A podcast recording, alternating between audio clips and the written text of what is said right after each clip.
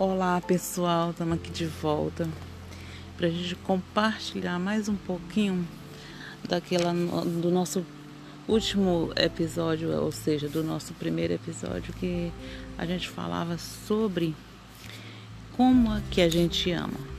A gente ama com o coração, a gente ama com a mente, com a consciência. E hoje a gente vai falar sobre o que nós esperamos da pessoa amada. A gente espera tudo, né? Espera tudo ao mesmo tempo, nada.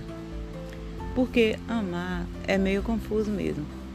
A gente idealiza coisas na pessoa amada, mas não temos a certeza nem a garantia de que vamos é, obter de que vamos ser correspondidos na medida do possível, né? Na maioria das vezes nós é, somos é, decepcionados porque as pessoas elas não são exatamente como nós idealizamos. Na verdade, as pessoas elas podem ser moldadas, mas não mudadas. Nós somos pessoas que podemos nos adaptar, mas nós não podemos mudar completamente quem nós somos, a nossa essência. E nessa questão de, de amor e de amar, de ser correspondido, de não ser, de conviver com a pessoa amada e com os erros que ela tem, muitos de nós vai perdendo a a sua identidade para poder se moldar ao outro. Não é isso? Vamos entender isso. Muitas vezes, eu, como indivíduo que não compartilho uma vida com ninguém, eu consigo ser uma pessoa, a, entre aspas, a meu ver, uma pessoa egoísta, porque eu só penso em mim, eu só quero para mim, eu idealizo para mim, eu sonho para mim, eu projeto para mim. Mas à medida que eu convivo com alguém, eu passo a conviver com alguém, eu passo a sonhar em conjunto com aquela outra pessoa. Eu não idealizo coisas somente para mim, mas também para aquela outra pessoa. E muitas vezes eu adio meus sonhos em prol daquela outra pessoa. Porque amar isso, você também querer o bem da outra pessoa. Mesmo que para isso, em alguns momentos, você é, tenha que adiar seus sonhos, seus projetos. Parece uma coisa louca, mas é assim mesmo que funciona. Porque quando você ama alguém, você sente prazer em fazer com que aquela outra pessoa seja feliz.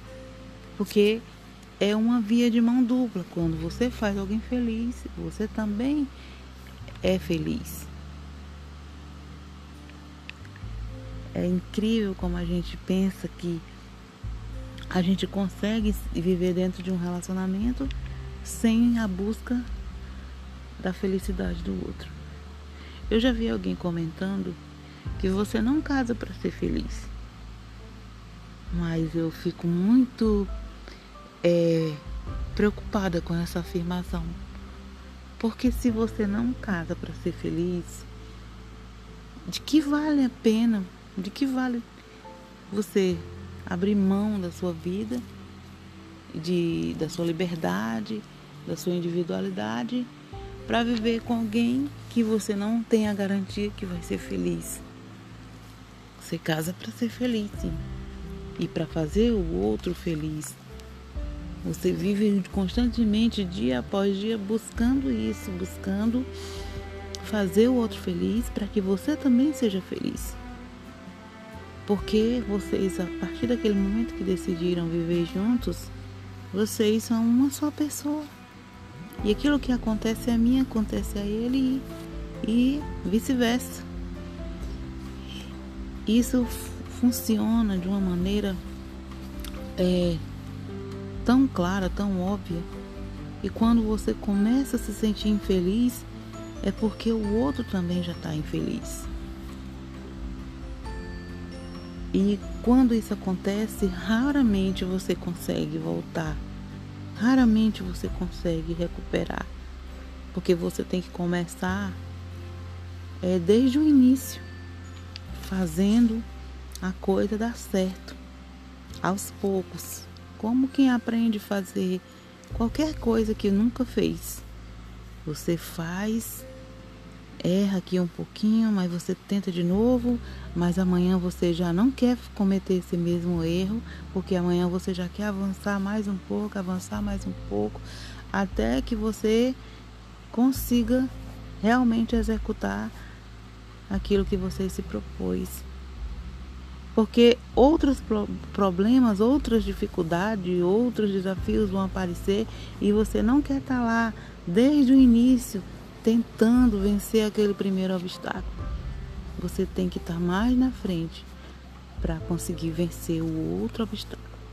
Porque durante toda a vida, durante toda a caminhada de uma, de uma união, de um relacionamento, de uma vida a dois, sempre haverão obstáculos, obstáculos, mas você sempre vai estar vencendo porque você já tem uma base, você já tem é, uma estrutura para isso.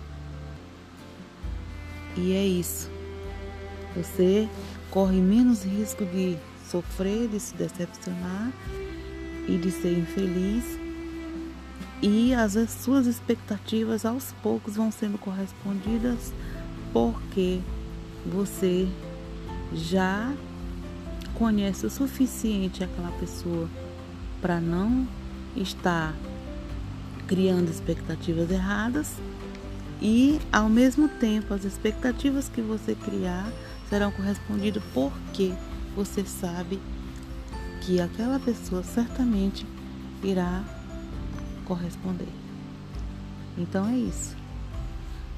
O amor nessa fase passa a ser algo estrutural, algo consciente, algo que realmente se solidifica. Aí sim ele é capaz de suportar todos os desafios, todas as divergências, todos os obstáculos que é aquilo que nós falamos no começo, o amor já não será mais uma emoção, mas sim um sentimento sólido, né? Que foi criado a partir de, de uma consciência, né? De um raciocínio, de uma decisão tomada. Eu vou amar, eu vou viver, eu vou superar junto porque essa pessoa que eu escolhi para mim e essa pessoa com a qual eu vou viver. E durante toda essa caminhada você foi criando, né? Um elo de confiança, um vínculo de amor, de amizade, de carinho e de cumplicidade com aquela pessoa. A gente volta na, no nosso próximo episódio contando mais sobre coisas do coração, coisas do amor, coisas da mente, coisas do cotidiano.